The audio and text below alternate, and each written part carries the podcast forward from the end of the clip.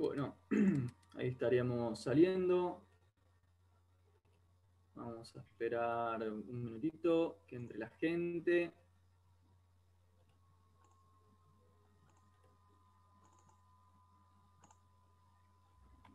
Bueno.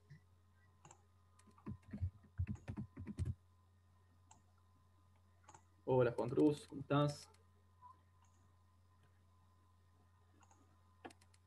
Bueno, ahí estaríamos empezando a, a conectarnos. Hola Daisy, ¿qué tal José? Tenemos una ventana del chat eh, abierta que, para ir leyendo las preguntas de la gente, también que, tiene sus ansiedades. Estamos con Juan Ducuen, eh, profesor, investigador. ¿Cómo estás, Juan? Buenas noches. ¿Qué tal, Nahuel? ¿Cómo te va? Muy, muy contento de estar con ustedes. Y muy bien, muy bien, acá en la de la Furia, Buenos Aires, atravesando todo esto. Aprovechando. ¿Cómo, llevas las clases?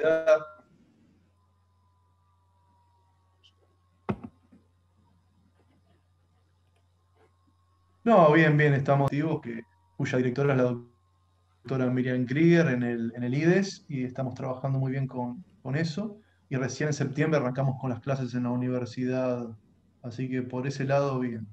Sí, sí. Buenísimo, bueno, bueno, qué gusto, gracias a vos por estar acá.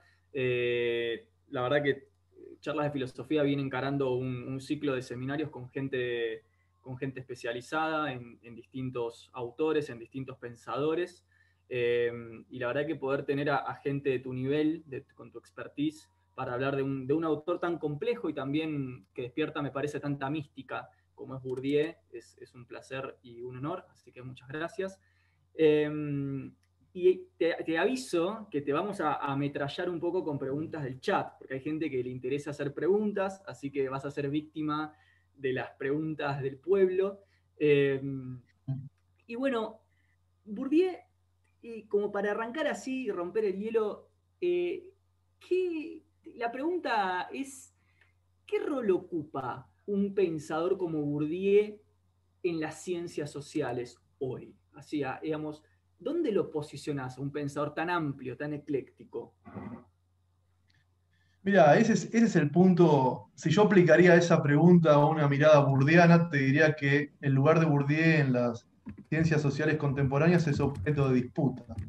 Si hay una, si hay una perspectiva que podemos pensar que, que en Bourdieu está presente todo el tiempo, es pensar las relaciones sociales como un campo de disputa. Entonces, el campo intelectual también es un campo de disputa y por lo tanto el lugar que ocupa Bourdieu no es actualmente el lugar que ocupaba, por ejemplo, hace 20 años en Argentina. Digo, una, cosa que uno podría pensar para no ir a, algo tan global y pensar en, lo que sucede en el, campo periférico de las ciencias sociales en Argentina, Bourdieu ya no tiene el lugar central que tenía, por ejemplo, en la década del 90. ¿no? Han cambiado las relaciones, podríamos decir, de fuerza, y ya Bourdieu ocupa un lugar mm, de un clásico, ocupa el lugar de un clásico ya, lo cual es bastante, a, mi criterio, problemático. Eh, tiene que, siempre pienso que hay algo del orden de llegar a una posición dominante en un campo, que Bourdieu llegó en la década del 90, sobre todo, a nivel internacional, donde por ahí en algún punto eh, eso termina jugando en contra, porque se vuelve un autor cliché para repetir para quedar bien en un texto académico, ¿no? Y eso problematiza muchos aspectos y sobre todo hace muy difícil el uso de los conceptos en la investigación empírica de una manera creativa e interesante. O sea, me parece que lo interesante de la obra de Bourdieu no es repetir Bourdieu. Nosotros me gustaría que en la conversación que vamos a tener tratemos de, si bien de hablar de los conceptos como él los va planteando en diferentes trabajos, tratar de pensar un poco eh, más allá de eso y pensar la contemporaneidad a partir de ciertas herramientas que Bourdieu propone. Y sobre todo, por eso arranqué diciendo esto, para romper con la idea puramente reproductivista de Bourdieu, que seguramente va a aparecer en las preguntas, esto de que Bourdieu es un teórico de la reproducción. Acá hay dos problemas. Primero que Bourdieu no es un teórico. Esa es mi posición así eh, fuerte. Bourdieu no es un teórico de la sociología, no es un teórico de las ciencias sociales. esto es un tema que da para discutir, yo creo que no lo es. Y no lo es por una cuestión de decisión personal. Y no es un autor que se dedique solamente a la reproducción. Eso es, una, una, lectura, una mirada de la obra Bourdieu que desconoce los textos, básicamente, desconoce los libros. No, no, no, es un planteo de sentido común académico que no ha pasado por una lectura eh, seria de los trabajos de Bourdieu. Son como los lugares comunes sobre los autores que tienen que ver justamente con llegar a un lugar dominante en un campo. ¿No? Entonces, es interesante. Más allá de eso, yo creo que hoy en día Bourdieu es un autor, por un lado, clásico y un autor fundamentalmente eh, rechazado por las élites eh, académicas, sobre todo en Francia, cosa que, he conversado con colegas eh, en Francia sobre ese tema. Y hay un, hay un, odio muy fuerte a Bourdieu, sobre todo por su papel en la década del 90 como un intelectual antineoliberal de barricada, que le costó, le costó el odio de un establishment en la Academia Francesa y por lo tanto hoy en día es un autor, sigue siendo un autor maldito Bourdieu después de casi 18 años de su muerte y este año cumpliría 90 años en agosto, así que estamos también en una fecha de esas características. Genial, ahora, ahora vamos a ir entrando en las categorías más puntuales, eh, burdianas primero pienso en esto que vos decís de cómo se van mistificando los autores, ¿no? Eh, y creo que varios autores han corrido esta suerte. Pienso que a Foucault le pasó lo mismo, a Badiou, a Nietzsche, o sea, autores que eh, devienen más un eslogan, ¿no? Que un autor en el cual realmente se profundiza en su pensamiento. Te quería preguntar, ¿qué es lo que te lleva a estudiar a Bourdieu? ¿Dónde ves el valor en el pensamiento burdiano? Como para dedicar una vida de estudio de tu nivel, de tu compromiso con ese autor. Bourdieu tiene algo interesante que te permite comprender de una manera sociológica tu propia trayectoria social y de clase. A mí me sirvió para comprender mi proceso, podríamos decir, desde un pueblo del sudoeste de la provincia de Buenos Aires a estudiar en la universidad a 600 kilómetros de, mi casa, de, de pibe, vivir en una pensión, o sea, me, sirvió para entender lo que es una trayectoria, lo que fue mi trayectoria como investigador y también eh, sirve para comprender con mucha claridad las relaciones de poder y de dominación. Yo creo que si uno utiliza de una manera creativa y flexible las categorías de Bourdieu, puede comprender con bastante claridad cómo funcionan ciertas relaciones de dominación. Esto no significa que haya que usar solamente a Bourdieu, no significa que haya que traspolar perdón, o transponer las conclusiones que Bourdieu sacó hace 20 años a la contemporaneidad, no. Significa que hay ciertos conceptos que me parece que siguen siendo interesantes para pensar las relaciones de poder y dominación que hasta donde yo entiendo siguen funcionando en la sociedad contemporánea. No vivimos en una sociedad donde no haya relaciones de poder y de dominación. Así que en ese sentido, a mí me sigue un, autor que me sigue interpelando desde una, desde una mirada crítica. Yo tengo una mirada bastante crítica de la obra de Bourdieu, pero también suelo pensar en que me vuelvo más o menos crítico, depende del debate que esté dando, depende con quién esté discutiendo. Es decir, si estoy discutiendo con la ortodoxia burdiana, me pongo muy crítico. Ahora, si estoy discutiendo con ciertos sectores del posmodernismo y todo eso, salgo a defender así a rajatabla. Tiene que ver con, como decía el propio Bourdieu,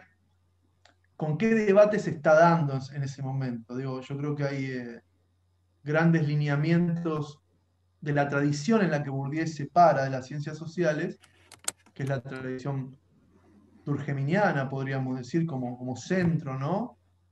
¿no? que fue continuada de alguna manera por Levi Strauss y que Bourdieu es un crítico, un crítico, una especie de, de, hijo terrible de esa tradición, y que ahí, cuando se cruzan Marx y Weber, cuando, se, complotan esos tres monstruos para, en, la obra de Bourdieu, ahí se produce algo muy interesante, pero que siempre, siempre funciona en la medida en que uno pueda eh, sopesar esas tres perspectivas. Sobre todo, sobre todo me parece que, como dicen... Eh, como dicen algunos, algunos investigadores, el beberianismo viene a resolver algunas cuestiones que tal vez la mirada más estructural que proviene de la tradición durkheimiana a veces tiende a eh, volver eh, muy rígida. Entonces, ahí hay que jugar con cómo Bourdieu va matizando y uno también poner el acento. Entonces, me parece que Bourdieu tiene eso de interesante. Bourdieu tiene lo de interesante superar la posición y las prácticas que planteó a través de lo que él quería que se haga, que era seguir investigando empíricamente, porque eso es lo que le interesa a Bourdieu, que las herramientas que él, que planteó se utilicen para la investigación empírica y no para eh, lo que él llamaba la, la charla puramente escolástica, puramente especulativa. Él, como filósofo que tránfuga, como filósofo que se fue y nunca se fue, como una especie de, ahí de, él lo que quería era que la sociología tenga buenos fundamentos teóricos para hacer investigación empírica. Entonces, creo que el punto va por ahí, en tu pregunta. Acá dice en, el chat, saludan desde Coronel, Coronel Suárez, eh, desde Violet Macé, Córdoba. Eh, acá dice Julián, eh, qué lujo tenerlo a Juan. En la facultad leí unos fragmentos de él, un trabajo que me voló la cabeza sobre cómo La Nación y Clarín hablan de las villas miserias. Felicidades, Nahuel. Así que bueno, nos están viendo desde distintos lugares. Ahí para la gente del chat, los que quieran pensar algunas preguntas acá para el colega, bienvenido sea. La idea es eh, destrozarte, básicamente exprimir todos tus saberes y que queden todos como parte de los arcanos de charlas de filosofía. Em, la primera, eh, vos hablas de relaciones de dominio y relaciones de poder. Eh, ¿qué, ¿Qué podemos decir con respecto a relaciones de dominio, relaciones de poder hoy desde Bourdieu, por ejemplo, con respecto a Foucault o, digamos, o con respecto a, Lacan. O sea, ¿Cuál es el posicionamiento de Bourdieu y, cómo hoy podemos pensar el dominio del poder y qué diferencias habría con un pensador del poder como Foucault, por ejemplo, si es que las hay? ¿no? ¿Qué, qué opinas? Mira, ese es un tema bastante áspero. que algunos autores se han dedicado, contemporáneos como el vietnamita Hong Sun Min, surcoreano, perdón, no vietnamita, no, ese es Plan Ductao, que es de Husserl, se me fue ahí. No, Hong Sun Min se ha dedicado a plantear el tema de eh, Bourdieu-Foucault, otros autores están trabajando el tema de la gubernamentalidad y en Foucault en relación con, con planteos de Bourdieu de la década del 90. Yo tiendo a creer, tal vez equivocadamente, que para mí son perspectivas que pueden ser integrales que se pueden integrar. No me parece que necesariamente haya, sean eh, opuestas. Bourdieu estaba un poco en contra, creo, en algún momento de la noción de disciplinamiento, o sea, la idea de una especie de, poder que se metía en el cuerpo y, no, y, clausuraba todo, porque lo que Bourdieu quería es una etapa de Foucault que igual es, es muy discutible, a mí ni siquiera me convence esa idea que Foucault diga eso. Por eso es difícil para mí eh, ponerme en el lugar de una crítica con la que generalmente no estoy de acuerdo.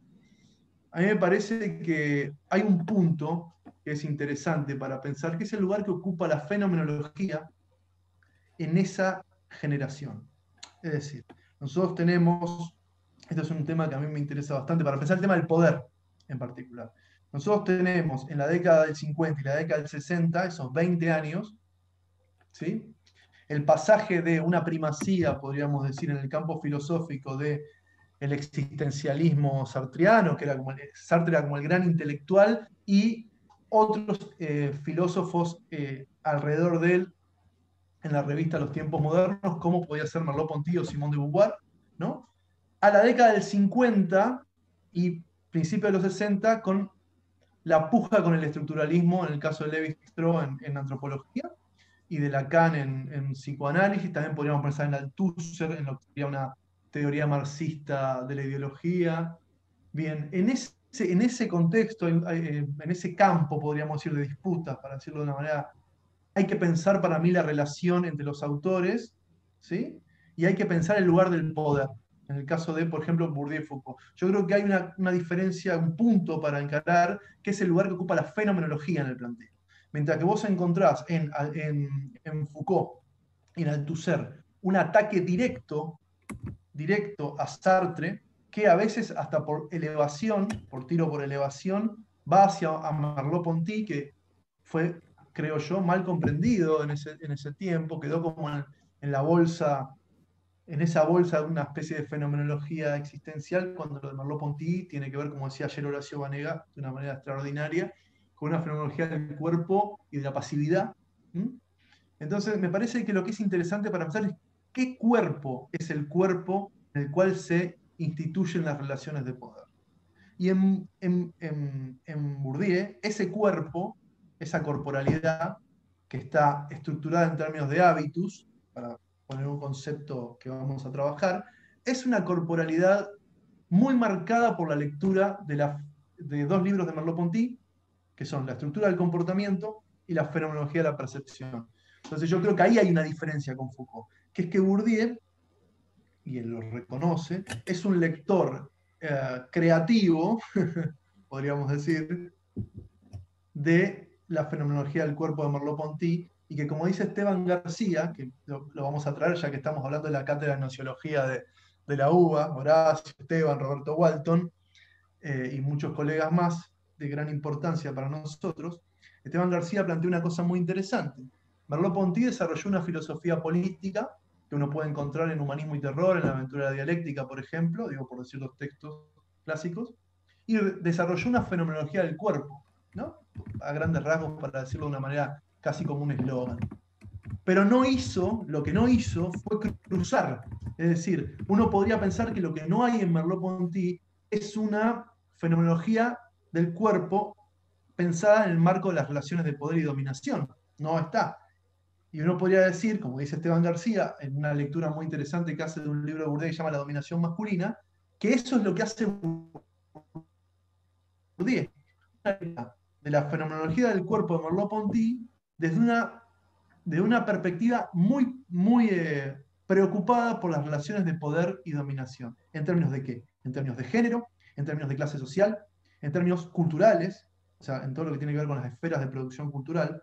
Y ahí me parece que hay una diferencia grande con Foucault, no porque lo que, no porque lo que hace Foucault sea menos o más interesante per se, sino porque Foucault se interesó por otras, por otras cuestiones. Me parece que son autores que están trabajando cuestiones que en algún momento se tocan y en algún momento no. Uno bien podría agarrar, ¿no? Digo, para, pensar un análisis posible. Bien podría tomar los cursos de Bourdieu sobre el Estado, que son los cursos de en el College de France, de 1989 a 1992, y podría tomar los, cursos de, Foucault, como pueden ser eh, Defender la Sociedad, todos los cursos que van a finales de la década del 70, y ahí seguramente uno puede hacer ese, un diálogo, por ejemplo, en relación con el problema del Estado. Weber es un autor que de alguna manera está muy presente en Foucault y en Bourdieu. Texto, el texto clásico de... Hay un texto clásico de Foucault donde Weber es, que es el tema del pastoral, donde Weber ocupa un lugar central. Entonces, yo lo que tiendo a creer que son autores que, aparte de que tenían una amistad, y esto es un tema que es conocido, por, afinidad política, sobre todo en los últimos años de, Foucault, entre el, final de los 70 y principios de los 80, había afinidad política, pero eran autores que de alguna manera podríamos ubicarlos en torno al problema de qué hacer con la fenomenología. Yo creo que ese es un tema clave en la década del 60. Bueno, ¿y qué hacemos? Se murió Merleau-Ponty, Sartre escribió la crítica de la razón dialéctica, lo salieron a matar, ¿no? Se lo salen a matar. Y en ese, lugar, ahí, en, ese, en, en, ese, esa constelación, que es ese campo académico de la década del 60, hay, hay algo que es clave, que es levi y sobre todo, sobre todo un libro que se llama El pensamiento salvaje, que para mí es el libro bisagra de toda esa discusión. Es como si yo te dijera, en ese libro uno puede encontrar la discusión entre fenomenología sartriana, claro está, en este caso, y estructuralismo antropológico levistrociano.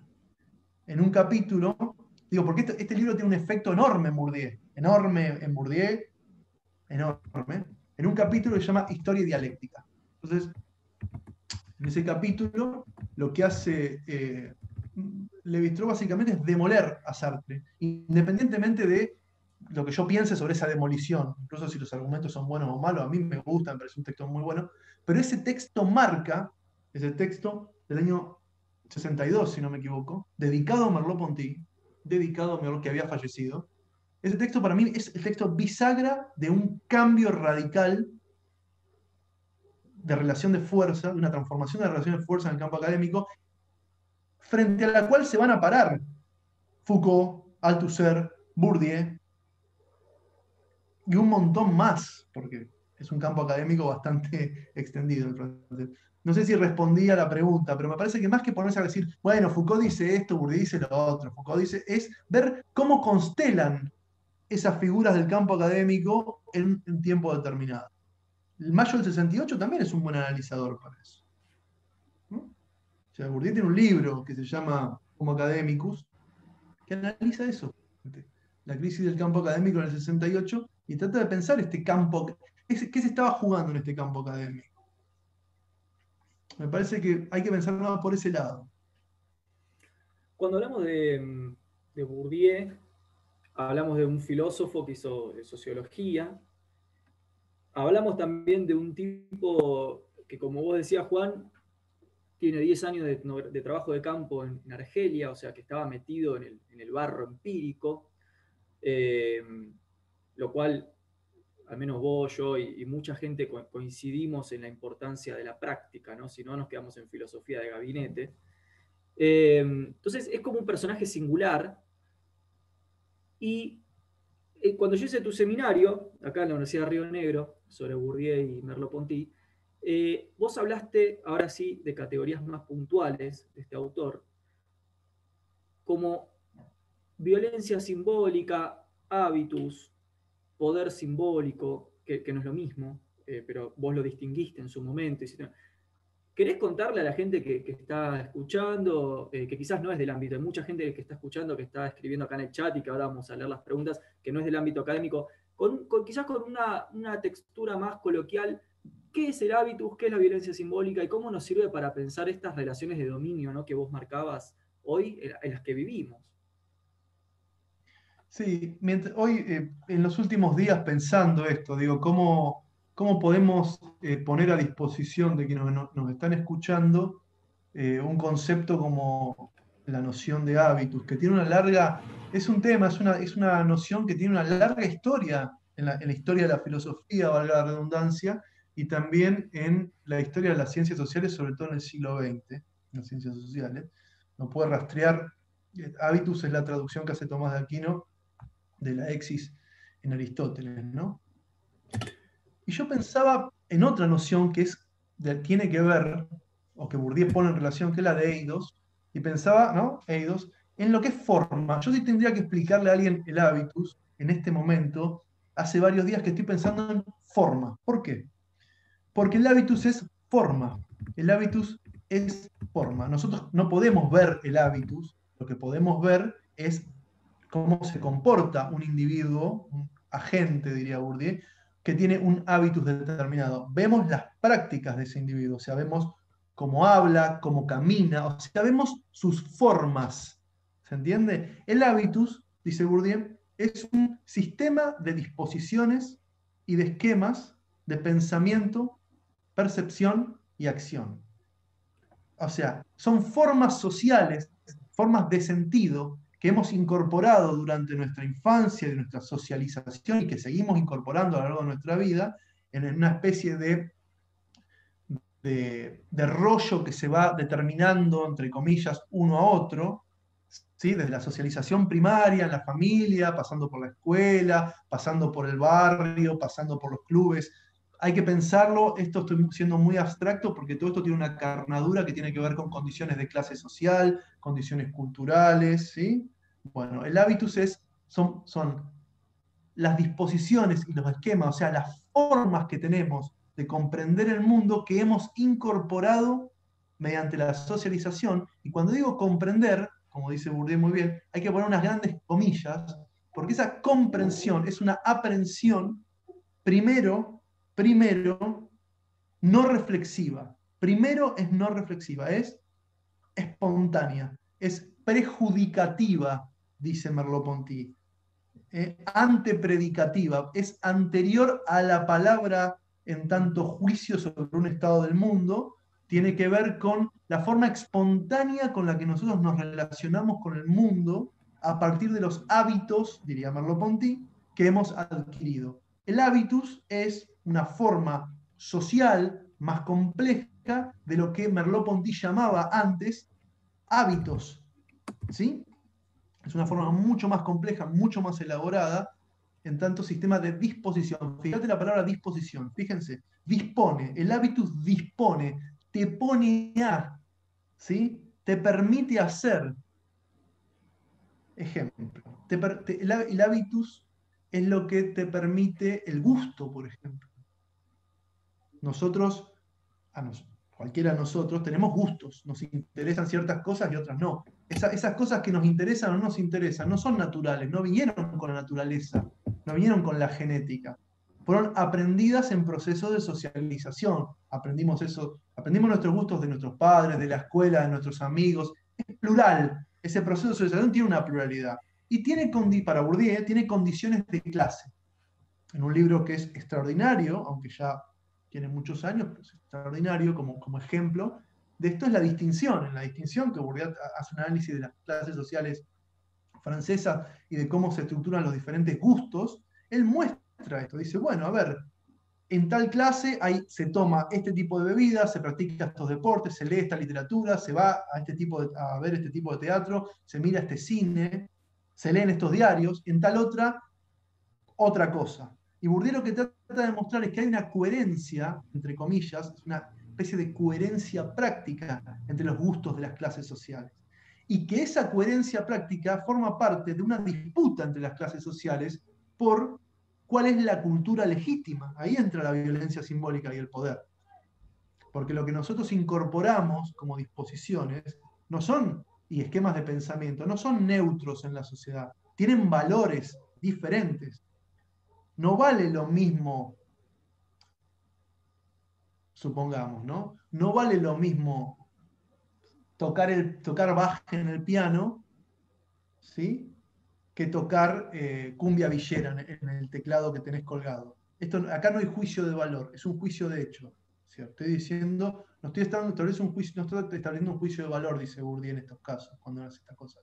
Está diciendo, la sociedad o la formación social establece mediante luchas específicas cuál es la cultura más o menos legítima y está claro que aquel que tiene una formación clásica en la ejecución del piano va a ser más valorado en, instancias académicas que aquel que toca el cumbia villera con el teclado colgado.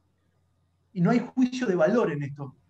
No es que algo es per se mejor que otra cosa, sino que en las relaciones de fuerza que se han establecido históricamente, ciertas formas culturales han quedado en posición dominante y otras en posición dominada. Y eso siempre es una lucha. Ahí siempre hay una lucha y también hay procesos de eh, reelaboración, reconversión. Entonces, para pasar del hábitus a la violencia simbólica. ¿Cómo juega la violencia simbólica? Es un concepto muy complejo de violencia simbólica que lleva a terribles confusiones y se, ha transformado también en parte del, sentido común, lo cual no tiene nada de malo en particular, pero complica cuando uno está tratando de hacer un análisis específico.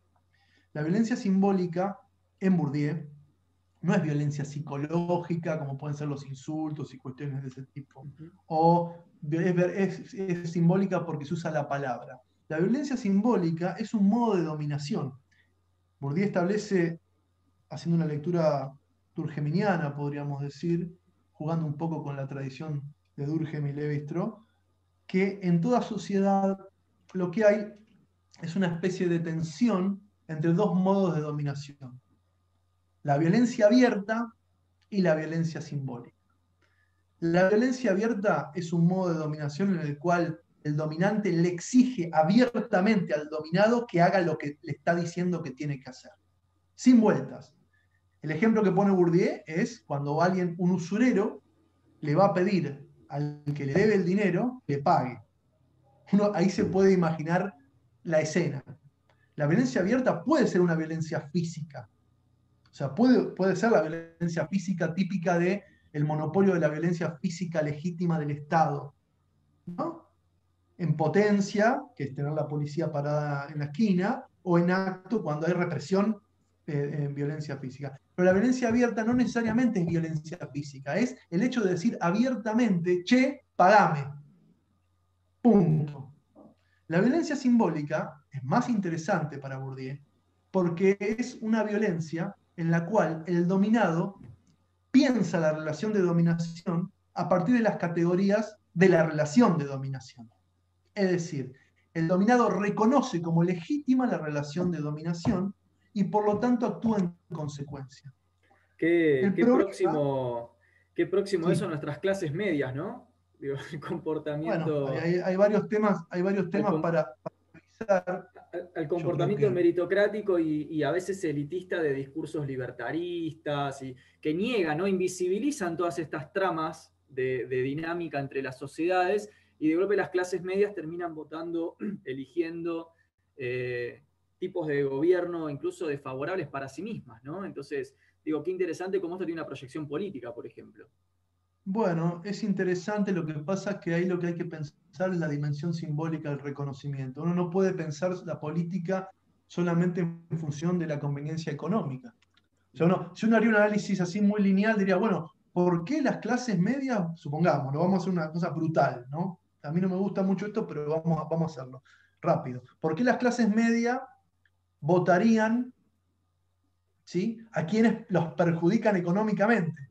Esto eh, hay un viejo chiste con el peronismo, ayer Horacio hablaba del peronismo, o del peronismo, que es que las clases medias son antiperonistas, esto es una, a ver, es una exageración, no es así, y encima tengo colegas que investigan clases medias que si me escuchan no les va a gustar lo que estoy diciendo, pero vamos a suponer muy como un ejercicio puramente escolástico esto.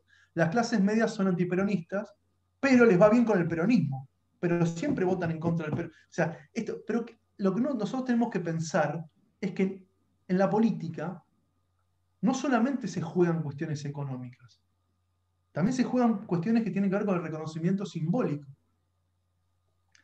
Ahí uno podría pensar, haciendo una lectura histórica, y ahí sí hay, grandes trabajos al respecto, sobre el modo de interpelación que el peronismo significó para los sectores trabajadores, el reconocimiento simbólico de que en la palabra de un líder ¿no? esté el pueblo como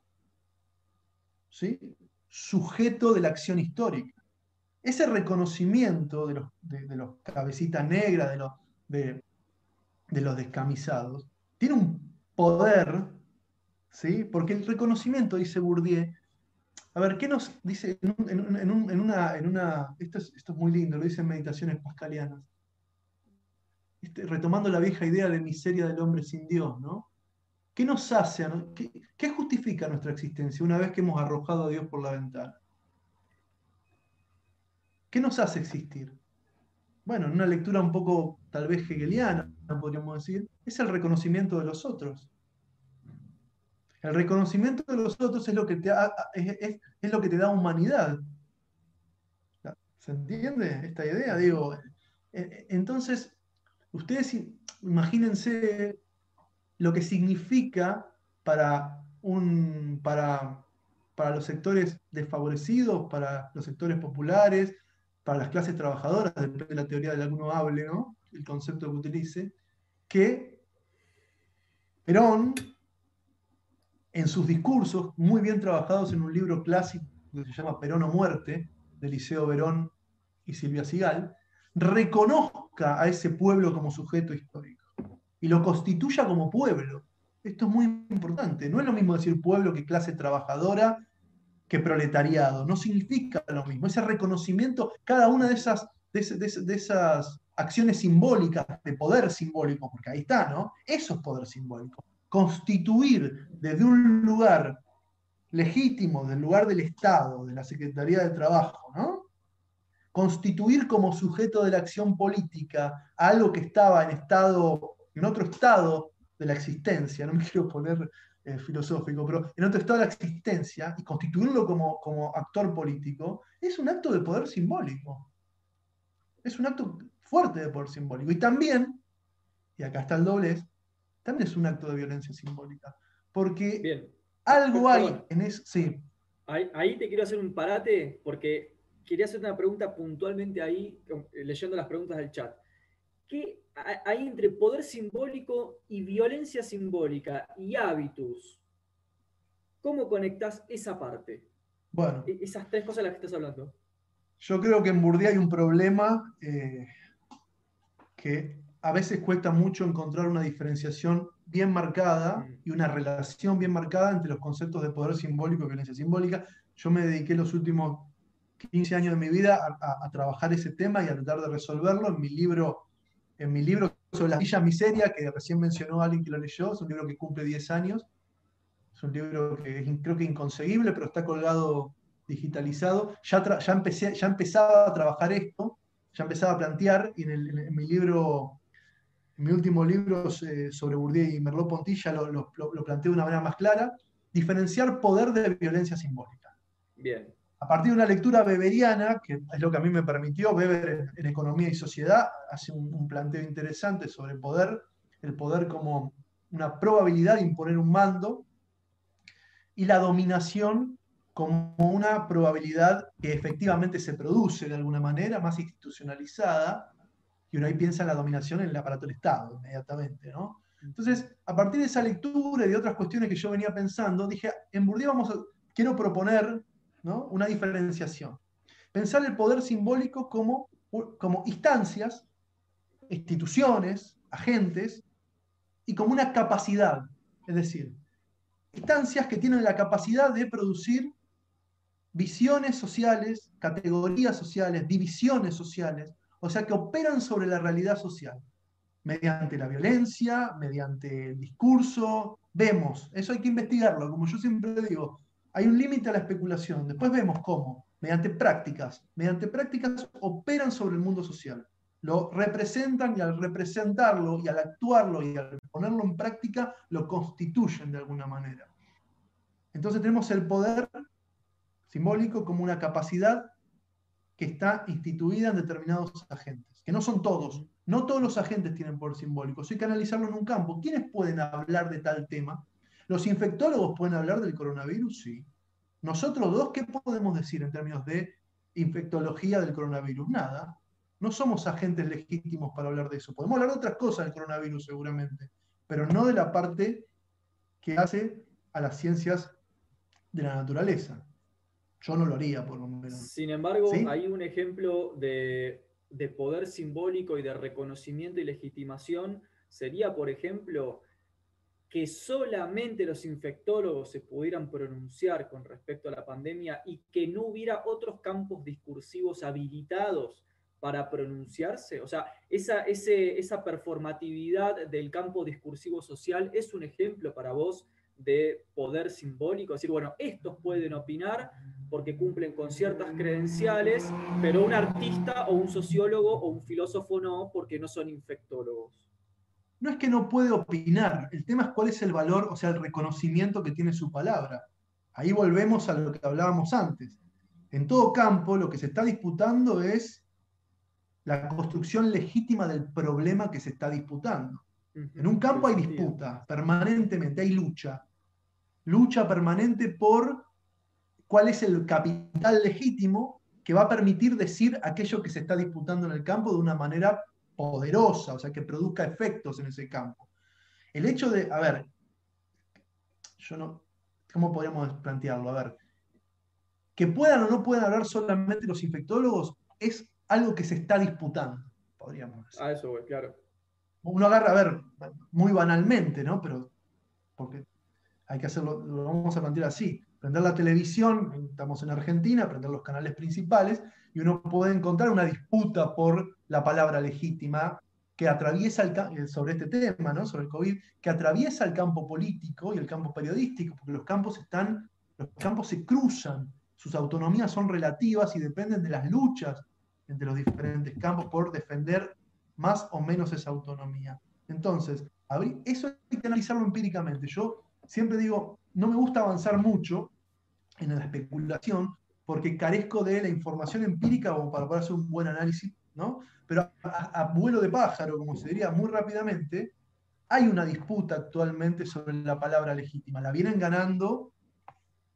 los infectólogos, los especialistas en ciencias naturales que se dedican a este tipo de, cuestiones, lo cual eh, seguramente es eh, resultado de la historia de esas disciplinas en relación con estas problemáticas. Pero bueno, hay una, y depende del país, estamos hablando de Argentina, en otros países ha habido otras circunstancias, ¿no? Bueno, Estados Unidos, Brasil, las circunstancias han sido distintas en relación con esto. La relación de fuerzas ha sido distinta. Vuelvo al, si querés, vuelvo un poco a los, tres conceptos, poder, violencia y hábitos. Poder, habíamos dicho, es agentes, instituciones y al mismo tiempo capacidad. Hay agentes e instituciones que tienen poder y ese poder es la capacidad de producir. Estamos hablando de poder simbólico, o sea, de producir realidad social. ¿sí? bien, visiones y divisiones sociales. Y tenemos la violencia simbólica, que también la podemos dividir en dos. Podemos pensar la violencia simbólica como el conjunto de prácticas que llevan adelante estas instancias de poder simbólico para lograr imponer, a la manera beberiana, una realidad social o una legitimidad social y por lo tanto que las personas actúen en consecuencia, ¿sí? Bien, uno podría pensar, el Estado es como el gran ejemplo, la historia del Estado es, es, es espectacular, no es lo único, pero es espectacular para pensarlo. Y la violencia simbólica como los efectos que esa práctica produce. Porque uno no puede suponer, y acá está, hay un problema clave para discutir en Bourdieu, uno no puede suponer que toda práctica de violencia simbólica ejercida por una instancia de poder simbólico va a conseguir su cometido. Uno tiene que poder pensar ahí como casi como una regla metodológica de investigación, establecer una duda metódica y decir, bueno, no voy a dar por sentado que esto funcionó. Tengo que ver si funcionó. Porque también puede una, una acción de Estado, supongamos, consistente en establecer, por ejemplo, la legitimidad de la cuarentena, también puede producir revuelta. Si tomamos el ejemplo rápidamente, ¿no? nosotros podemos ver, hay sectores que se han levantado contra la cuarentena. Entonces, una acción de Estado consistente en establecer la legitimidad y de incorporar en nosotros un esquema de pensamiento y de acción relativo a la cuarentena, también ha logrado, por otro lado, rechazo. Entonces, la sociología y la antropología, y las ciencias sociales en general, lo que hacen es ir a investigar esas cosas. Y en Bourdieu lo interesante es poder ver todos estos matices. Pero para eso hay que trabajar, como dice Alicia Gutiérrez, una, investigadora muy importante argentina, con Bourdieu y contra Bourdieu. Siempre ahí en la tensión, poner en tensión las categorías y exprimirlas y de alguna manera desgarrarlas. El hábitus, justamente, el hábitus como sistema de disposiciones, es, podríamos decir, hacia donde apunta el poder y la violencia simbólica, porque las instancias de poder y violencia simbólica lo que quieren que lograr es que vos incorpores de manera duradera esquemas de pensamiento y de percepción y de acción que respondan a la relación de dominación que se está planteando. Por eso me parece muy importante eh, el aporte que en algún sentido podríamos llamar anti-intelectualista, ¿no? O de alguna forma la crítica al mero intelectualismo, es decir, el poder y la dominación no opera únicamente en el plano racional intelectual, sino que se imprime en los cuerpos y niere en el inconsciente, y niere en la percepción. Esto que vos decís, yo ahora me estoy metiendo en, términos de, en temas de percepción y política para el posgrado, y el tema de la percepción es, es, es tremendo, es algo, como decías antes, prejudicativo, prereflexivo, pero que condiciona tu voto, condiciona tu disposición política, condiciona tu, forma de consumir eh, material periodístico, entonces, me parece reinteresante y me quiero animar eh, a, esto de relacionar la disposición con esto que decía Heidegger, ¿no? De el estar habitando eh, ciertos horizontes de sentido y que ese estar en la situación es mucho más que un mero contenido intelectual, sino que es una presencia donde uno hasta pone el cuerpo. Por eso es importante que hables del hábito, porque está el cuerpo metido, ¿no? El cuerpo también legitima relaciones de dominio. Desde ya, digo, a ver, acá hay dos, temas que son centrales. Por suerte ayer, no, sé si estuvo pensado, pero como ayer estuvo Horacio Vanegas, hay muchas cosas que las ha dicho él y me vienen fantásticos sobre Merleau-Ponty, el hábitus en Husserl, ¿no? Eh, es interesante para pensar, eh, sobre todo en Merleau-Ponty en este caso. Hay dos cuestiones para plantear. Efectivamente, eh, lo que el, el, hábitus opera en primera instancia en el orden pre-reflexivo, ¿sí? y en la percepción y en la práctica espontánea, podemos decir. Ahí es donde radica la fuerza del hábitus y ahí es donde radica la fuerza de las relaciones de dominación cuando han sido incorporadas de forma duradera.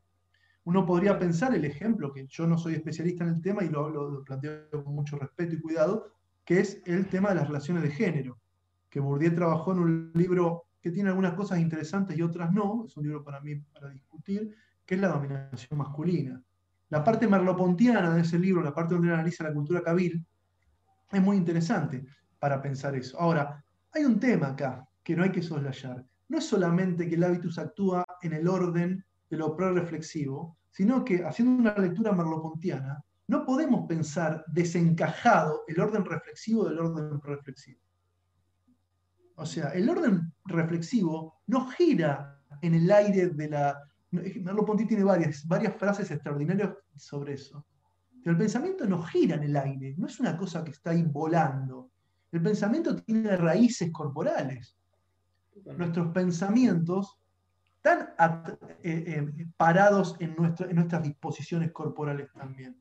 Entonces, porque si no, uno puede caer en el viejo problema de la toma de conciencia.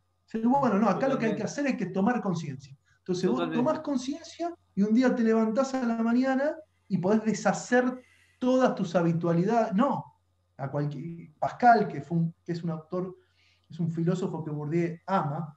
Bourdieu tiene una especie de panteón de filósofos, entre ellos está Pascal, está Leibniz, y está Pascal, está Spinoza, hay varios, varios interesantes que a Bourdieu le, interesan particularmente, valga la redundancia. Pascal le encanta, porque Pascal tuvo la genialidad, tal vez por su giro religioso, yo creo que justamente por su giro religioso, de poder pensar este problema, mucho antes de que este problema se planteara como el problema de la toma de conciencia. Hay, una, hay un pasaje de Pascal que Bourdieu utiliza contra Sartre, en una maniobra intelectual polémica, en el sentido práctico, que tiene que ver con, que después Althusser también lo trabaja en, ideología y aparatos ideológicos de Estado, que tiene que ver con cómo se hace a un creyente. ¿Cómo, ¿Cómo, se hace un creyente? ¿Cómo se hace un soldado? ¿Cómo, cómo, te, cómo, te, cómo te, te formás? ¿Cómo te encarnás? ¿O cómo eso se encarna en vos? Y Pascal dice, arrodíllate y creerás. Lo que Pascal está diciendo es que la práctica es la que incorpora el hábito. No hay forma. Yo eh, puedo sentarme a conversar con vos y te puedo explicar esto, lo otro. Para que vos incorpores tenés que practicarlo. Lo tenés que poner en el cuerpo. O mejor dicho, el cuerpo se tiene que poner en eso. Se tiene que poner en aquello a lo que debe aprender. Las disciplinas corporales en esto son magníficas, pero para no ir hay un libro muy, interesante para los fenomenólogos que me estén escuchando, de Lloyd Wacant, que es un antropólogo discípulo de Bourdieu, que trabaja el tema del boxeo. Analiza el boxeo en el gueto negro norteamericano, el tipo hace una investigación, un trabajo de campo, una etnografía de cómo se aprende a boxear en un gueto negro en Estados Unidos, en Chicago, y él va y boxea con los negros y aprende a boxear con los negros. Y es espectacular esa etnografía para ver el problema, o sea, para ver cómo, cómo, se, puede, cómo se puede resolver esta trampa del intelectualismo. No se aprende a boxear leyendo libros de boxeo, se aprende a boxear boxeando. Y cuando te enseñan a boxear, y esto lo muestra Bacán, te enseña en la mímesis del movimiento del cuerpo, mirando a otro que te indica cómo funciona la piña, ¿sí? cómo se tira la piña, cómo se mantiene el cuerpo, cómo se, cómo se mantiene un pie para adelante. Eso se, se aprende, como el baile, bailando. Este es el punto para mí central. Podríamos decir en concomitancia cómo se aprende a, no sé, hacer la revolución. No se aprende analizando la revolución, sino haciendo en la praxis, ¿no? O sea, esto pone en el cuerpo. Em, me parece re, interesante un, comentario, Juan, porque si uno va a los textos de Platón, de Platón, la famosa alegoría de la caverna, que todos conocemos, que a todos nos hicieron estudiar en el colegio, etc., es muy interesante que la dominación intelectual que Platón propone a través de las sombras falsas y demás, está atada a una sumisión corporal el cuerpo está sumido tanto como el intelecto. Y, esto del intelectualismo, ¿no? De, no solamente en el debate y en la crítica se da la, emancipación, la emancipación se tiene que dar en los cuerpos, me parece que es algo que ya está recontra, replanteado y es interesantísimo que sigamos eh, pensando esto porque justamente hay que, es esta carne, ¿no? La que hoy se estaría disputando. Ayer Vanega decía en el vivo el tema del siglo XXI es el cuerpo. Bueno, ¿qué más acertado con respecto a esto que estás diciendo? ¿no? Em, acá hay una pregunta, hay varias preguntas del público, quisiera leer unas preguntas del chat eh, sumamente pertinentes. Para empezar, te están saludando desde varias regiones del, país. Voy a, voy a, buscar mis anteojos que se me cayeron. no veo bien ya. Hay, varias personas que te saludan desde distintas eh, regiones del país y después Em, hay un par de preguntas interesantes. Por ejemplo, acá dice...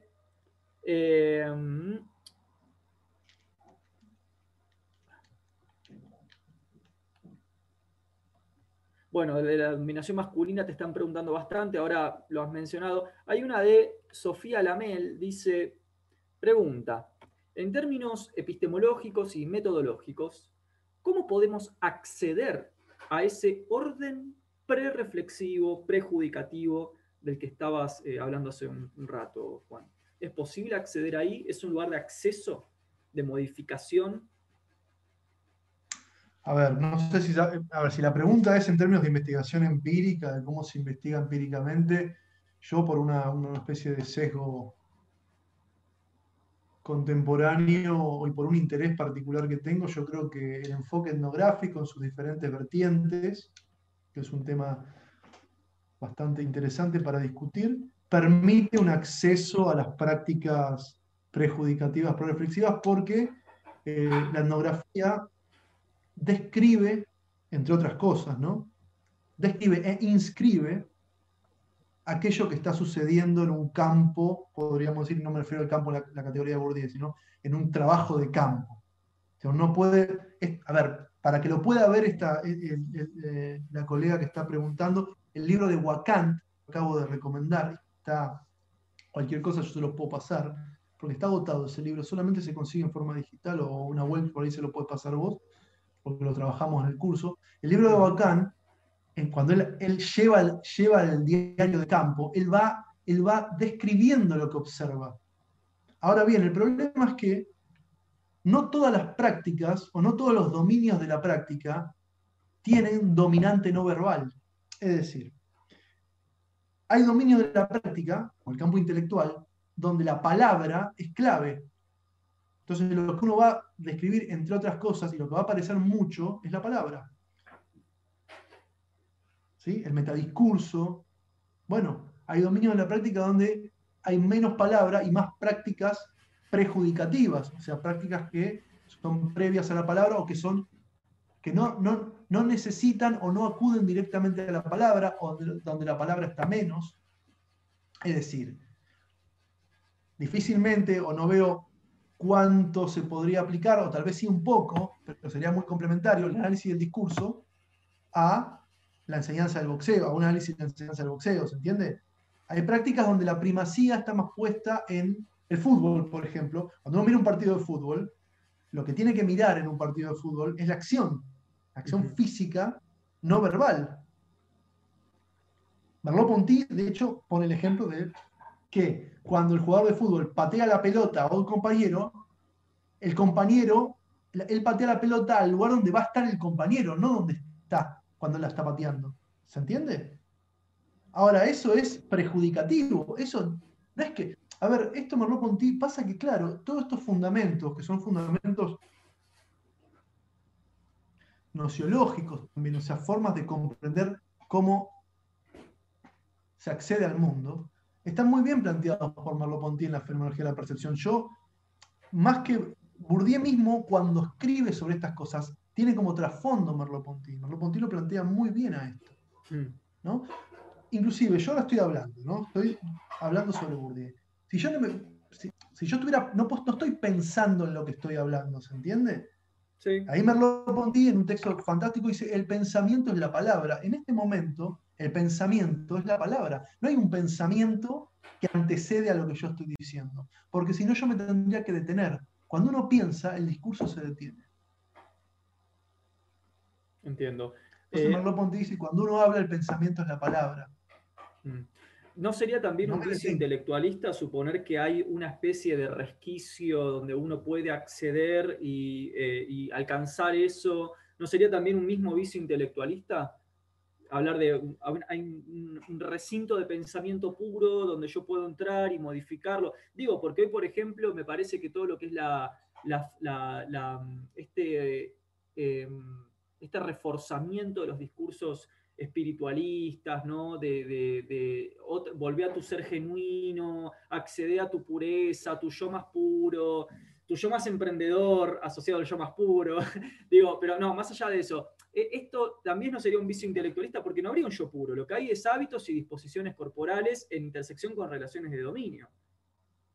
Sí, en este orden en el que estamos, nosotros estamos hablando en el orden de la investigación antropológica y sociológica de las ciencias sociales, donde lo que, lo que, lo que no hay por definición es pureza. Claro. No hay pureza, no existe la pureza, es el barro, es el barro, de, el barro de la historia. Después, con respecto a los discursos de autoayuda, el emprendedorismo y todo ese tipo de cuestiones que son muy interesantes porque tienen una pregnancia enorme en la sociedad contemporánea. Eh, el otro día lo conversamos con vos. Eh, está, hay, hay, hay, un hay, una serie de trabajos entre otros, que se, están, que se han escrito, por ejemplo, el de Eva y Luz, Japicracia, que trabaja el tema de la felicidad, de, los discursos sobre la felicidad, sobre esta imposición muy contemporánea que uno debe ser feliz y debe tratar de evitar a toda costa la angustia. También ahí hay una disputa, y esto lo tengo que decir porque es interesante, en el tema en el ámbito de las psicoterapias, ¿no? entre el psicoanálisis y la psicología que se llama, entre comillas, psicologías positivas. ¿no? Hay un ámbito, ahí hay una disputa de campo nuevamente entre terapias que apuntan a que uno pueda elaborar de una manera comprometida la angustia, por ejemplo, y terapias que van por el lado de la afirmación de un yo que se tiene que reconocer como feliz para existir en un mundo que tiene que aceptar en el aquí y ahora, para decirlo de una manera rápida. Es una disputa de campo muy interesante para analizar. Pero sí, una pregunta, Juan con respecto a, esto de, acá, por ejemplo, dice María, ¿qué es el cuerpo? ¿No? O sea, ¿qué, es el cuerpo? Una gran pregunta. Eh, pienso, eh, digamos, te la formulo de esta forma, ¿no? ¿Qué es el cuerpo en relación con el hábitus?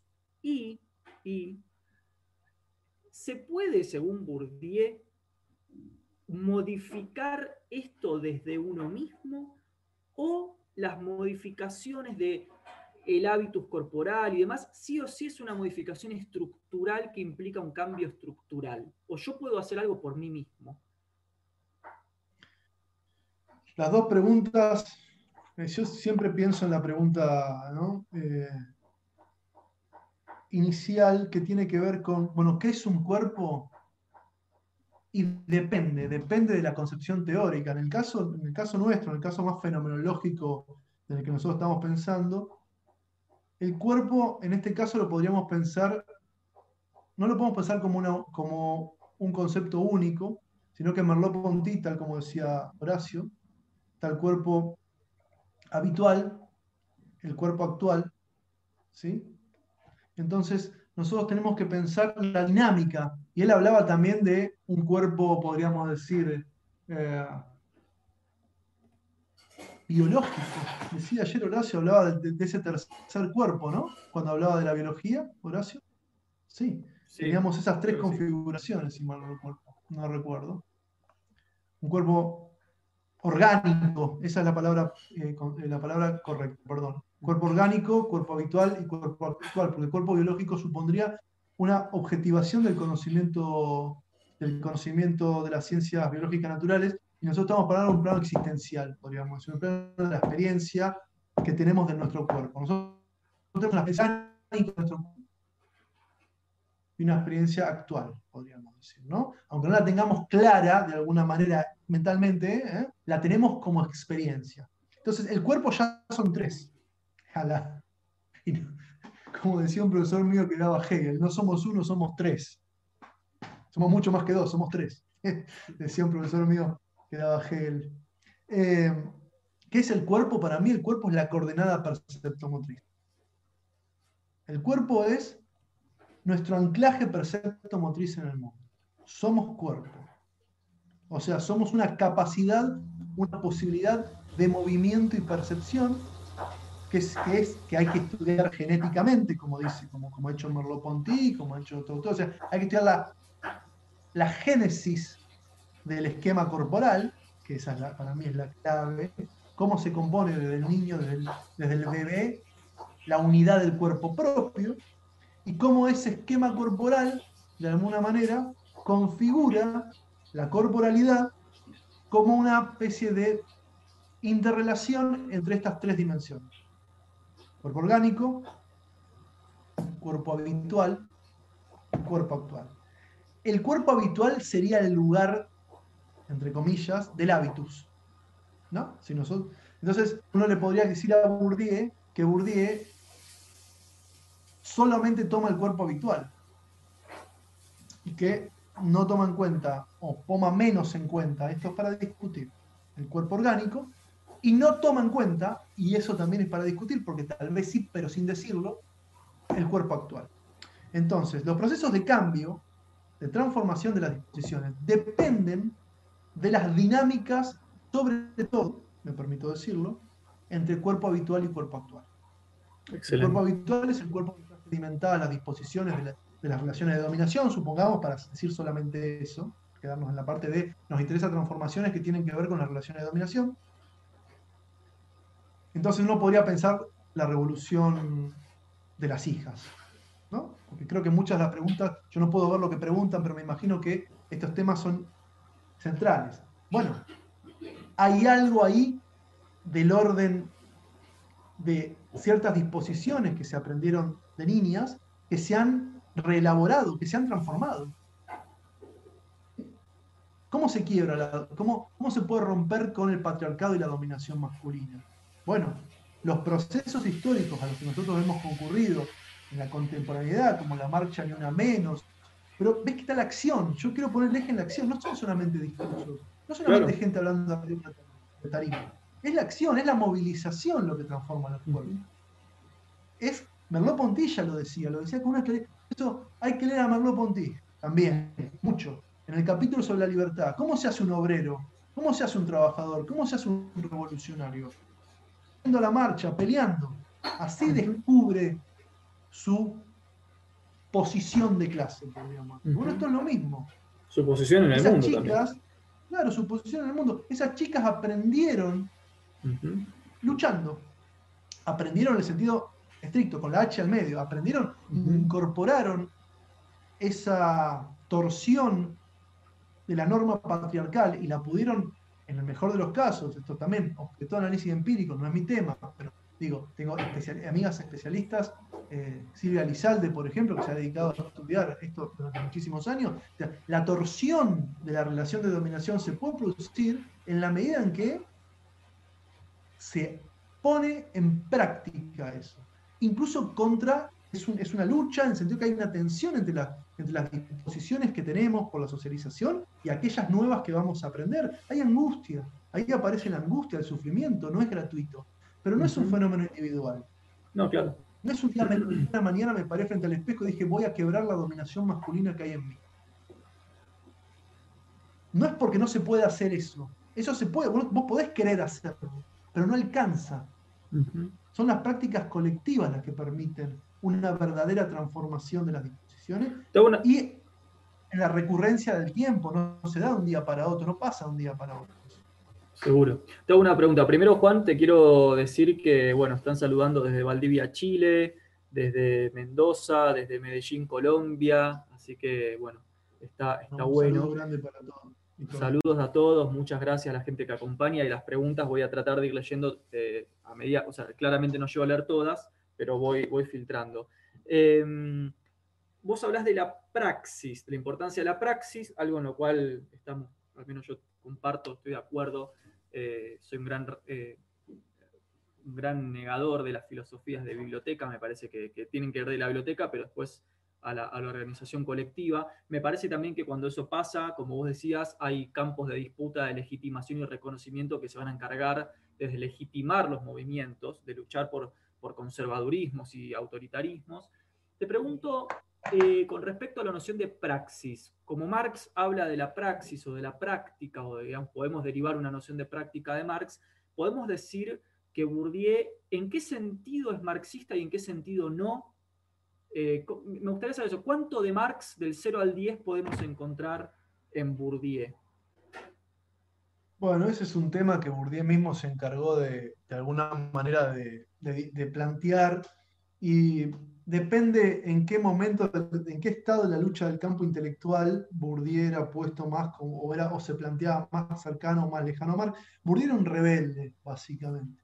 Entonces, en la década del 60, cuando estaba década del 60 hasta mediados de la década del 70, cuando estaba en auge, podríamos decirlo, tenía una posición dominante la lectura altuseriana de Marx, con la que Bourdieu no acordaba. Bourdieu, ¿qué hacía? Rescataba los textos eh, del joven, entre comillas, ¿no? del joven Marx, incluso hasta le publicó artículos sobre eso, burlándose de los altuserianos, pero es clara, hay claramente una mirada podríamos decir, atravesada por Marx en Bourdieu en dos cuestiones, por lo menos en dos, por lo menos.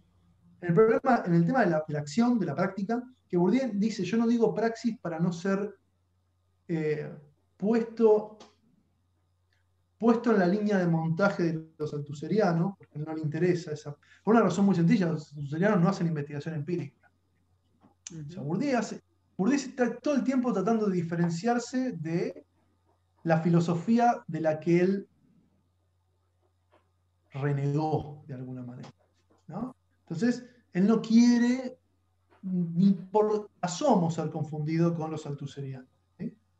Bien, entonces, él va a tomar la noción de praxis como, como está Marx, de hecho, en un momento en sentido práctico la cita, y dice, habla de esto, de la acción de manera subjetiva, o sea, de la acción del cuerpo que transforma, de la acción de los cuerpos que transforman, esa praxis, la praxis transformadora, pero van a tomar la noción de práctica como una noción que le permite en sentido desmarcarse. Podría haber sido la noción de comportamiento de Merleau-Ponty también, pero bueno, toma la de práctica para pensar una forma de investigar que tenga que ver con, justamente para programar, hacer un programa de investigación que tenga que ver con la investigación empírica en la sociología y la antropología.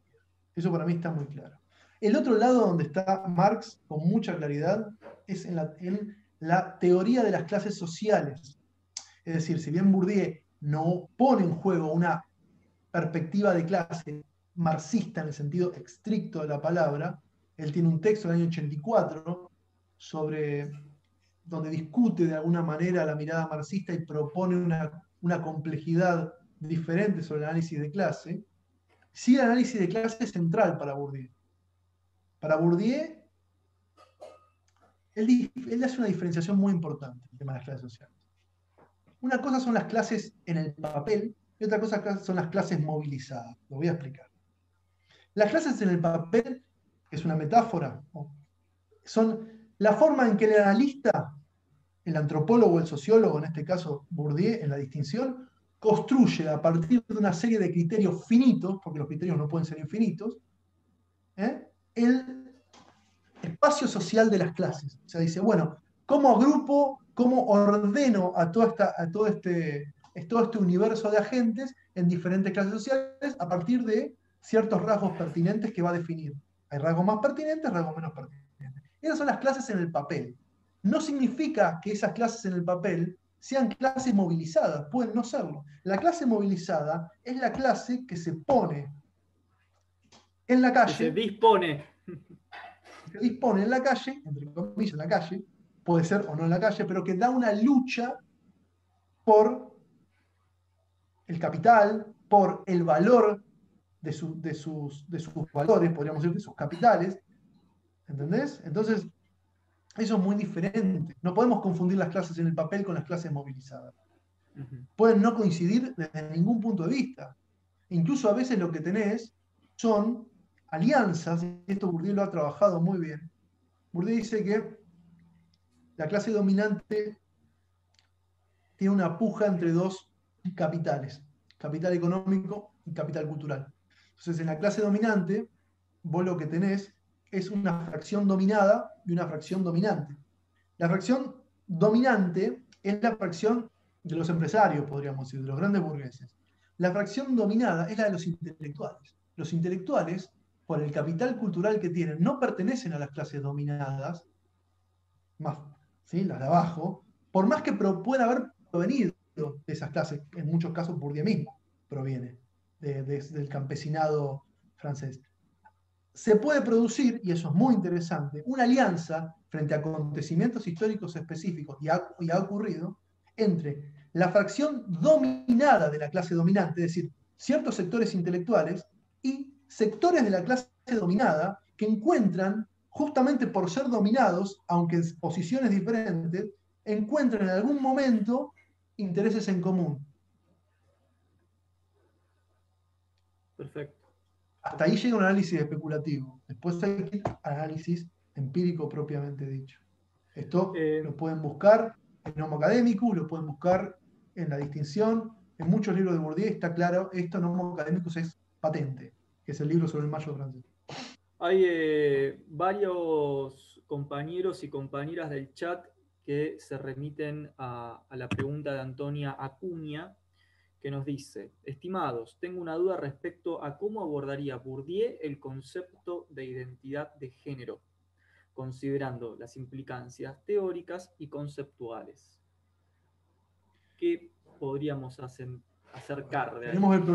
ahí hay, varias cuestiones. Yo no sé cómo lo abordaría Bourdieu, porque Bourdieu, obviamente, esto es una, es una es muy difícil saber, primero porque Bourdieu ya falleció en el año 2002, entonces hay un montón de discusiones que Bourdieu no, en las cuales no participó. No llegó a esa discusión. Lo máximo que llegó Bourdieu es a discutir un poco con Judith Butler, que es una autora muy interesante, la Judith Butler de la década del 90, falta todo lo que hizo después, pero digo, alguna discusión sobre el tema de qué papel juega el discurso y el cuerpo, pero a ver, tendría que hacer una especie de entelequia para, contestar eso. Yo creo que Bourdieu, lo primero que se preguntaría, y esto te lo dije el otro día, es, ¿quiénes están disputando el sentido de la identidad de género? ¿Cuáles son los agentes y las agrupaciones que se disputan qué significa eso? Esa es la primera. O sea, Bourdieu no haría un análisis de, bueno, esto es la identidad de género. Diría, bueno, pero ¿quiénes están disputando el sentido de esto? Me hace acordar mucho a Lacan hablando del significante maestro.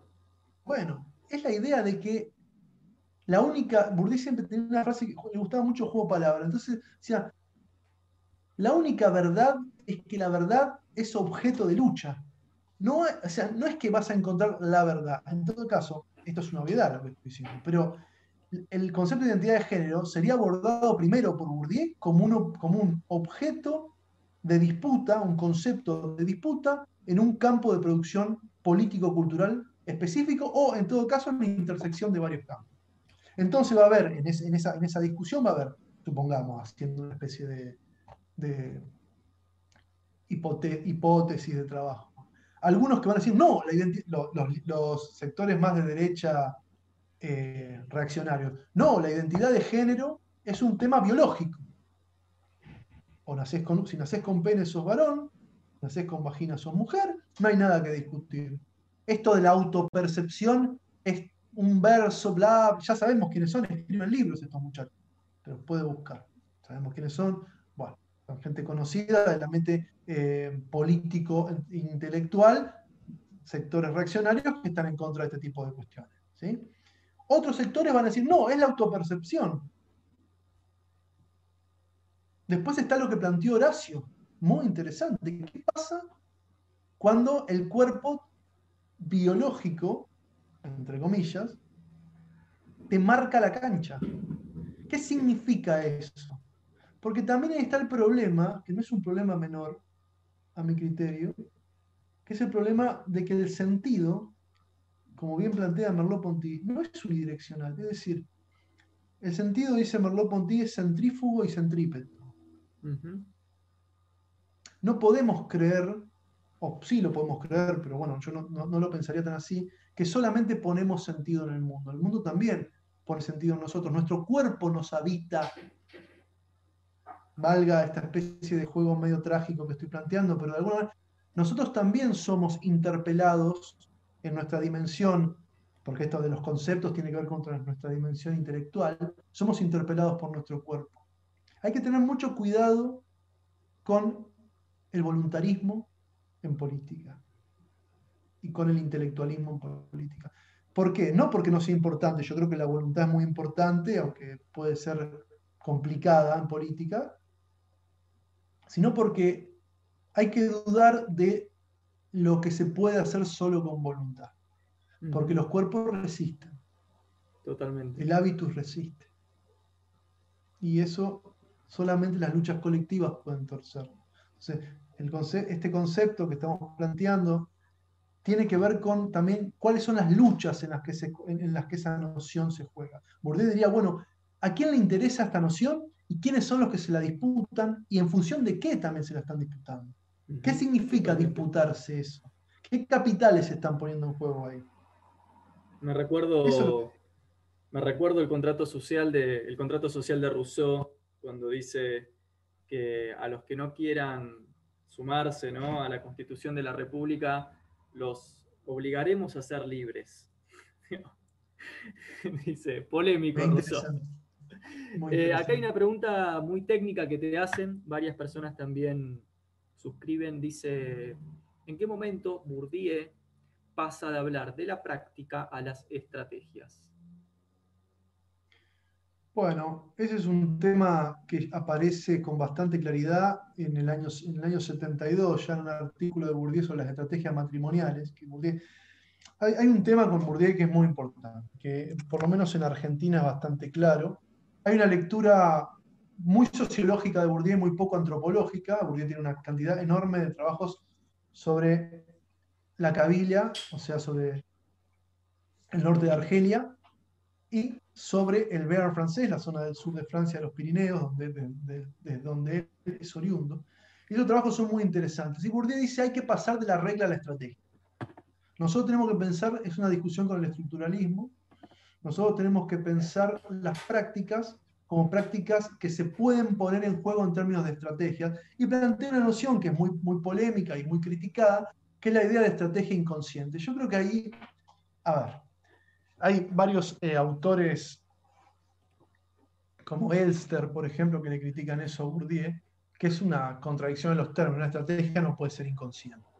Yo creo que Bourdieu lo que quiere decir no es que las estrategias no implican en algunos aspectos la participación del pensamiento. ¿sí?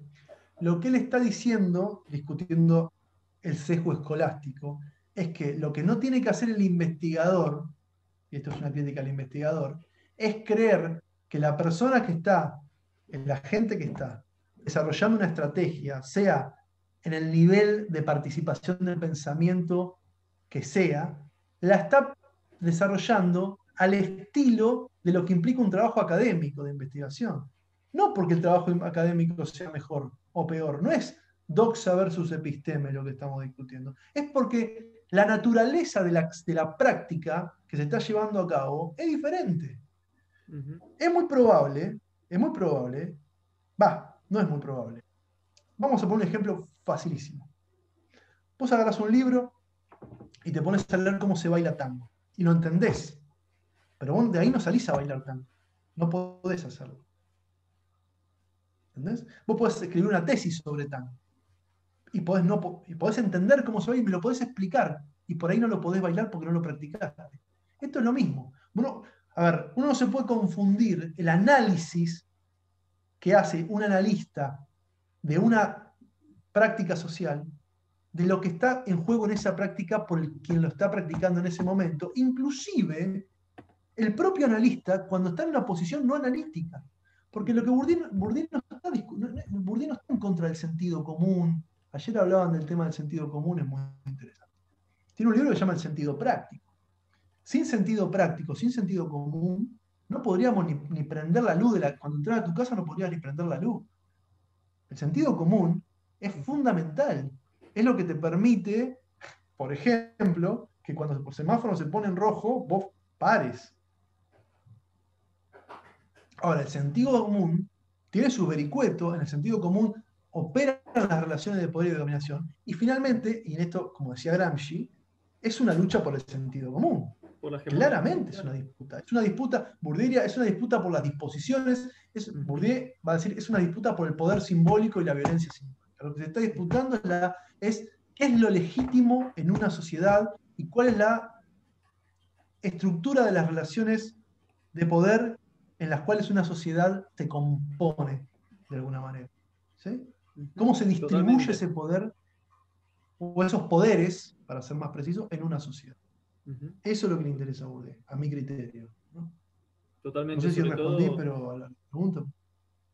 Sí, creo, que fuiste clarísimo, Juan. Sobre todo me parece interesante esta posición problemática con respecto al sentido común.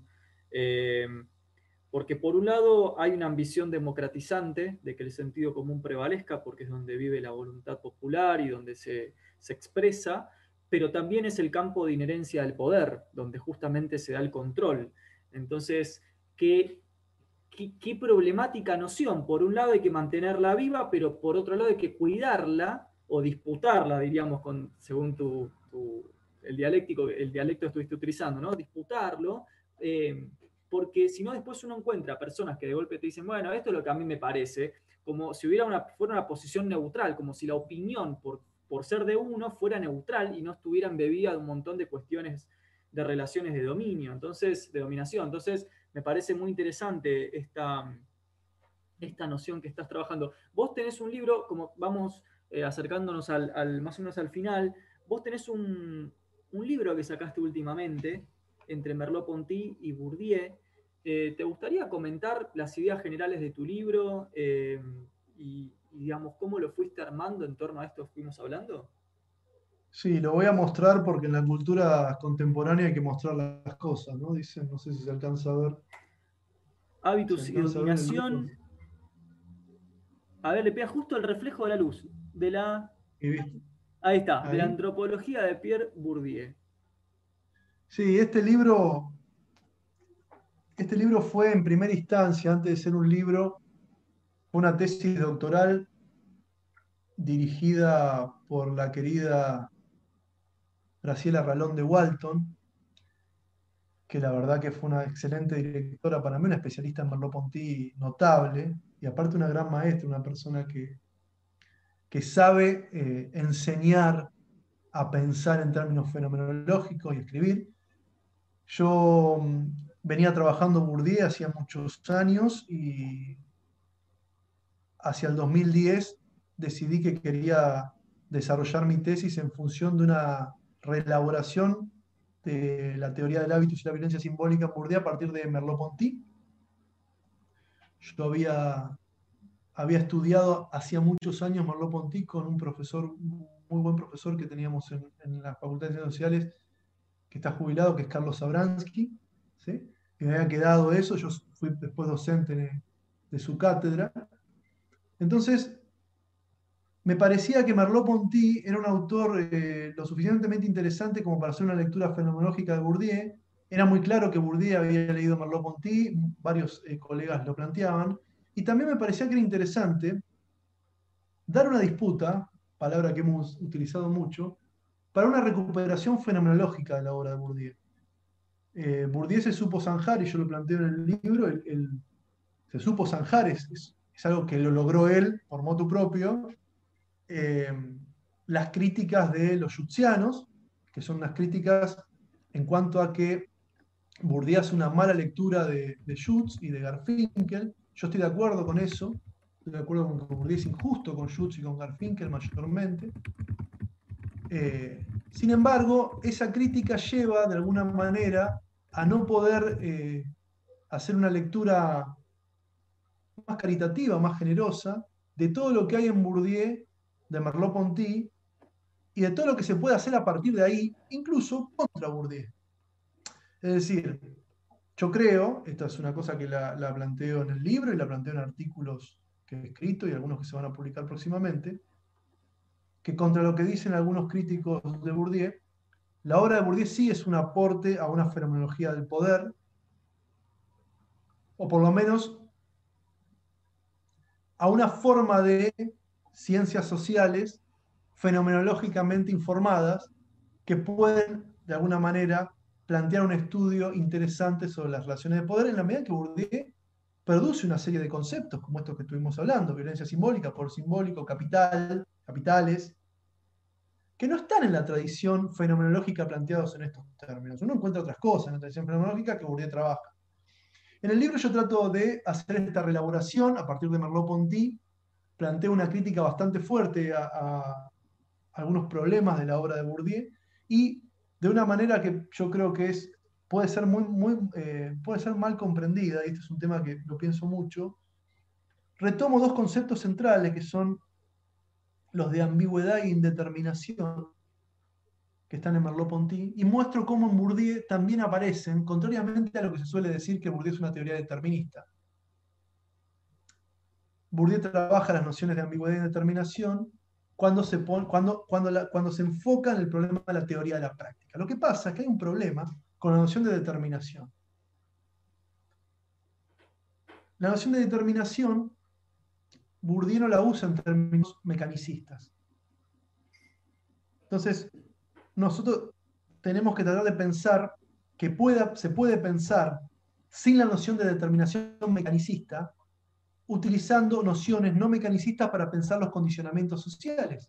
Es decir, las prácticas pueden estar indeterminadas, pero pueden estar condicionadas. No es lo mismo. Los condicionamientos y las determinaciones no son lo mismo. Una determinación, como lo plantea un gran filósofo francés por adopción, Cornelius Castoriadis, la determinación es una relación que se da una vez y para siempre. Cuando está A, está B y se terminó. O sea, una sociología o una antropología que parte de la noción de determinación en ese sentido, no tiene sentido, valga la redundancia. ¿Qué sería? Decir, bueno, cuando está A, está B, listo, entonces siempre vas cuando esté A. Esta B es conductismo casi. No, no, carece de sentido y carece de interés. Y Bourdieu, que estaba pensando justamente una antropología comparada de la dominación, que es lo que él quiere hacer, pero como una herramienta de lucha contra la dominación para los sectores dominados, su, sociología y su antropología es eso, no puede pensar en términos de determinación mecanicista. Lo que pasa es que, como decíamos al comienzo de la charla, lamentablemente el hecho de que Bourdieu haya logrado de alguna manera cierta preeminencia en el campo académico, sobre todo en la década del 90, ha contribuido a una lectura muy banal de la obra de Bourdieu, basada sobre todo en conferencias y algunos artículos. Y hay un montón de libros que son eh, ignorados o leídos por la mitad o leídos por capítulos, Mm. que la verdad que a mí me sorprende. Eh, yo, salvo, conozco investigadores e investigadoras muy importantes que no, Alicia Gutiérrez, Ana Teresa Martínez, en Argentina, ¿no? El propio Esteban García, colegas míos más de mi generación, puedo nombrar un montón, Carolina Ferrante, Manuel Giovini, puedo nombrar un montón de gente y no quiero nombrar mucha gente porque después no voy a nombrar a otra y no quiero quedar mal, montón de colegas que no, son, que no hacen eso, pero no es la norma. La norma es una lectura puramente determinista de Bourdieu y sepultarlo como un autor que ya no sirve para pensar nada. Bueno, yo estoy dispuesto a dar esa discusión, no tengo ningún problema. Bien. El libro tiene la última, acá te están preguntando, eh, con esto cerramos, Juan, si te parece. Em, yo le pregunté al chat si querían hacerte la, última pregunta. Eh, saltaron un montón, agarro una random. Eh, y ahora vamos a, también a preguntarte dónde se puede conseguir tu libro. Hay gente preguntando dónde se puede conseguir. ¿Querés primero eso comentar dónde se puede conseguir? ¿Está en ebook, está, está digitalizado o se compra en librería? El libro se puede comprar en librería, lo pueden, lo pueden conseguir en Mercado. En este contexto lo pueden conseguir en Mercado Libre. La editorial Biblos lo vende. Me pueden escribir a mí también, que tengo algunos ejemplares, también los puedo conseguir algunos ejemplares. El libro se consigue. En Mercado Libre está, y si no me escriben a mí, si no la editorial Biblos, que la verdad que han hecho una edición muy bonita. Eh, no, creo que no está digitalizado el libro, hasta donde yo sé es de papel. Es un libro clásico. Sí, sí. Excelente. Bueno, ahí para toda la gente que está en el chat preguntando está la respuesta, Editorial Biblos, o si no, un mail a, Juan, eh, o si no, eh, Mercado Libre. La última, para corrernos un poquito de, y, pasar un poquito a lo pedagógico, una pregunta me resultó interesante de eh, Catalina. Dice, tengo una pregunta más. ¿Por qué según Bourdieu el supuesto de igualdad formal es fundamental para que la educación cumpla su función de legitimar las desigualdades. Ah, mira que...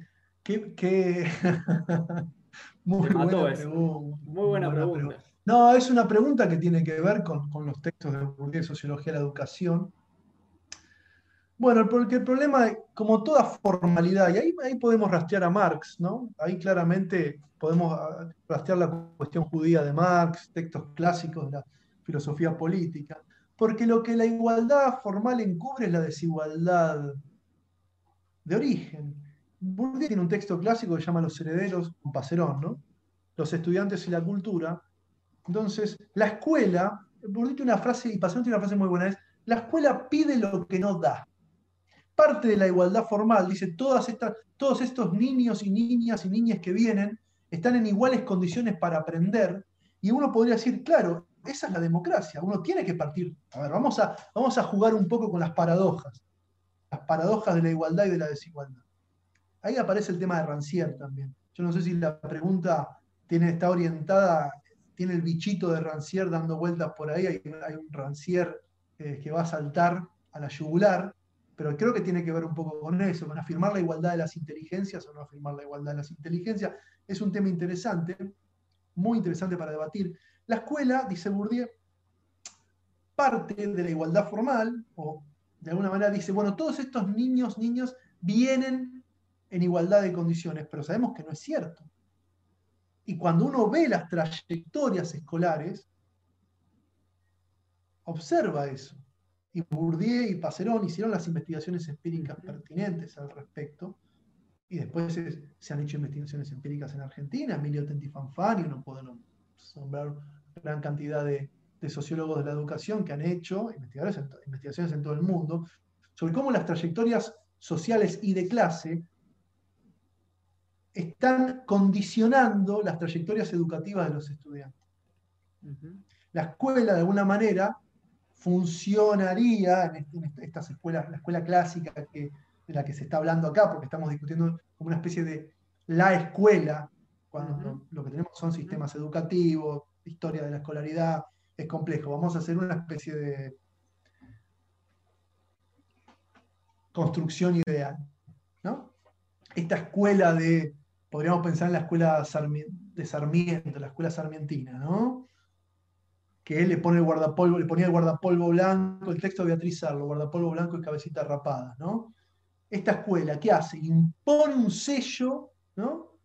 Con el supuesto de que, bueno, acá tenemos un problema. Bourdieu y Pacerón van a decir, miren, cuando nosotros vemos las trayectorias de clase, vemos claramente que los estudiantes no están en condiciones de, de igualdad, no están en condiciones de igualdad cuando eligen las disciplinas de estudio, no están en condiciones de igualdad cuando avanzan en las carreras.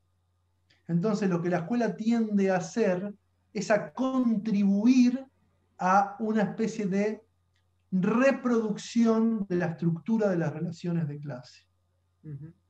Dicen en la reproducción. Bueno, ahí empieza una discusión brutal y muy interesante, ¿no? Sobre si la escuela tiene esa función o no. Y esto hay un, sociólogo extraordinario actualmente que vive en Sevilla, que es Enrique Martín Criado, que en un texto que se llama La escuela sin funciones, ha planteado muy bien este problema en la obra de Bourdieu. Es el problema entre una sociología de la educación que tiene una, línea está cruzada por una línea funcionalista, crítica pero funcionalista al fin, y la teoría de los campos que el mismo Bourdieu plantea, que no puede ser, por definición, no puede ser funcionalista. Entonces tenemos una tensión al interior de la obra de Bourdieu en este sentido. Pero volviendo a la... Es una tensión y como toda tensión, vale la pena por la tensión misma que plantea. Enrique Martín Criado lo, analiza con detalle. En algunos libros de Bourdieu se ve con claridad esta tensión en la nobleza de Estado, que es un libro del año 89 sobre las grandes escuelas francesas, uno ve las dos líneas de análisis chocando. Y eso es genial, es una genialidad, es un, es un problema que es una genialidad al mismo tiempo. Ahora sí, el planteo de la escuela de, la, igualdad formal puede funcionar como un encubridor, puede funcionar como un encubridor de las desigualdades. Tengo una pregunta. No necesariamente lo, tiene que hacer, puede funcionar. Hay que ver. Otra vez, acá el problema es la disputa. Porque ¿qué diría Bourdieu? Queremos igualdad formal. Para que haya igualdad formal, tenemos que, tenemos que ¿Qué tenemos que hacer? Luchar por que haya que las condiciones culturales y económicas con las cuales los estudiantes llegan a la escuela sean cada vez más igualitarias. No tenemos que enunciar solamente esa igualdad. Hay que lucharla a esa igualdad. Y después está el tema de la pedagogía racional que proponen. Hay, hay una serie de cuestiones que son bien interesantes para discutir. Tengo una pregunta eh, para cerrar, que ahora es, digamos, pensando en lo que estás respondiendo y traspolando, eh, ¿no pensás que eso también pasa en términos ya no de la escuela, sino de nuestras democracias, donde hay una igualdad formal que encubre una furibunda desigualdad estructural? Por ejemplo, pienso en cuando uno, no sé, prende la televisión, pone el noticiero y aparece, no sé, algún funcionario público, algún, eh, alguien en el poder diciendo cosas como, bueno, todos juntos podemos, somos eh, un equipo, o esto, esto luchamos todos juntos, a todos nos afecta por igual, igualando eh, un sufrimiento o una felicidad en términos formales, como si estuviéramos todos al mismo nivel, cuando claramente no es lo mismo sufrir desde un, departamento en Puerto Madero que sufrir desde, una, desde un barrio sin cloacas. Eh, ¿No pensás que esta traspolación también vale a nivel político? Sí, sí, a ver, es una estrategia. Hoy que preguntaban sobre las estrategias. Esas son, estrategias de universalización de problemática.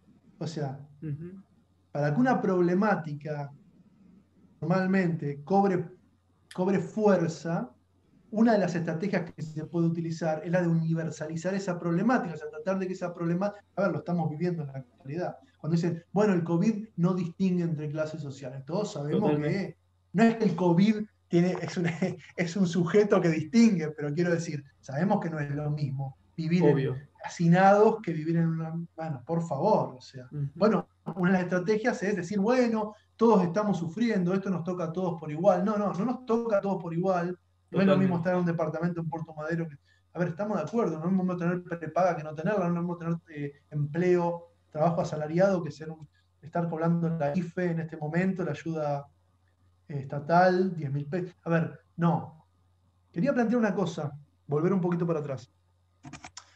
Eh, por el tema de la especulación, ¿no? Eh, hace 10 años que yo trabajo, ya 10 años, sí, un poco más también, en el equipo de investigación que dirige Miriam Krieger, la doctora Miriam Krieger el CONICET, donde trabajamos la relación de los jóvenes con la política. En, y cruzamos el tema educativo, o sea, de los colegios, ¿no? Yo me he dedicado a estudiar las clases altas, ese es mi tema de investigación, básicamente, porque estuvimos hablando mucho de teoría, y ahí se ve el tema de las trayectorias de clase. ¿sí? En los colegios de clases altas, a veces hay becarios y becarias. Nosotros con Miriam estudiamos, tuvimos la suerte de poder estudiar la trayectoria social de dos becarias que provenían de sectores de clase media baja. Entonces ahí aparecen las paradojas de la educación, que esto tiene que ver con la igualdad formal, la desigualdad. ¿Qué pasa cuando dos chicas de clase media baja tienen la posibilidad de acceder a una educación de élite? Y ahí aparece, volviendo al comienzo de nuestra conversación, el tema de los hábitos y una noción cardinal en Bourdieu, que es la de hábitos desgarrados.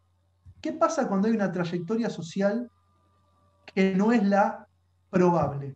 ¿Qué pasa cuando alguien que proviene de las clases bajas termina por una serie de causalidades sociales que se cruzan, teniendo la posibilidad de una educación del. Bueno, ahí aparece el desgarro del hábito y la contradicción de las disposiciones.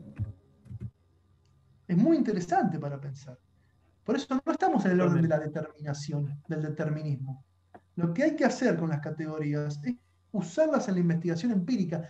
Siempre la investigación empírica te refresca las categorías, te las pone en tensión. Las categorías, como, decían, como dicen los beberianos, como dice Pacerón, deben ser indexadas sociohistóricamente. No tienen que funcionar en el vacío.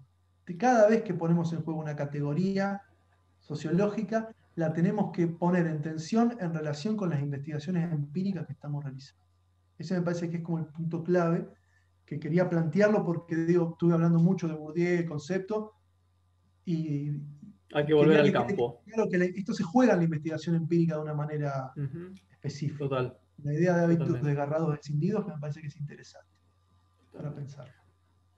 Bueno, Juan, eh, casi dos horas de clase la verdad que eternamente. Bueno, de conversación, no de clase. Esto ha sido una, una conversación.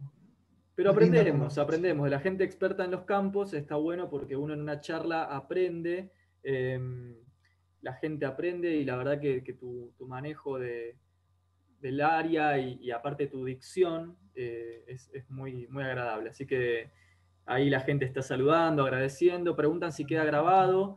Eh, sí queda en el canal de charlas de filosofía, subido. Por cierto, si se suscriben, eh, ayudan un montón a que este proyecto siga creciendo. Para repetir algo importante, el libro de Juan eh, se puede conseguir en Biblos, en Mercado Libre, o si no te pueden escribir un mail, hay un mail para pedírtelo directamente. Sí, juanducuen.gmail.com. Ok, ok. Juan si no me escriben y les paso el mail. Así que bueno. Bueno, Juan, mil gracias, me, encantó. La verdad que eh, hablar con gente así, me, por más que uno ya está graduado y da clases, todo, pero uno siempre aprende en esto, se, da la construcción. Yo también aprendo porque las preguntas y las cosas que me planteaste me hacen pensar y me hacen repensar los conceptos, me, invitan a la autocrítica y al pensamiento reflexivo y me permiten pensar en proyectos a futuro también de investigación. Así que muy agradecido por la posibilidad y bueno, espero que haya sido una linda experiencia también para las personas que están escuchando y están viendo en este momento y las que la verán después. Hermoso todo. Bueno, Juan, muchas, gracias. y nos hablamos en estos días seguramente. Dale, muchas gracias. Buenas noches y gracias a la gente que estuvo en el chat. Hasta luego.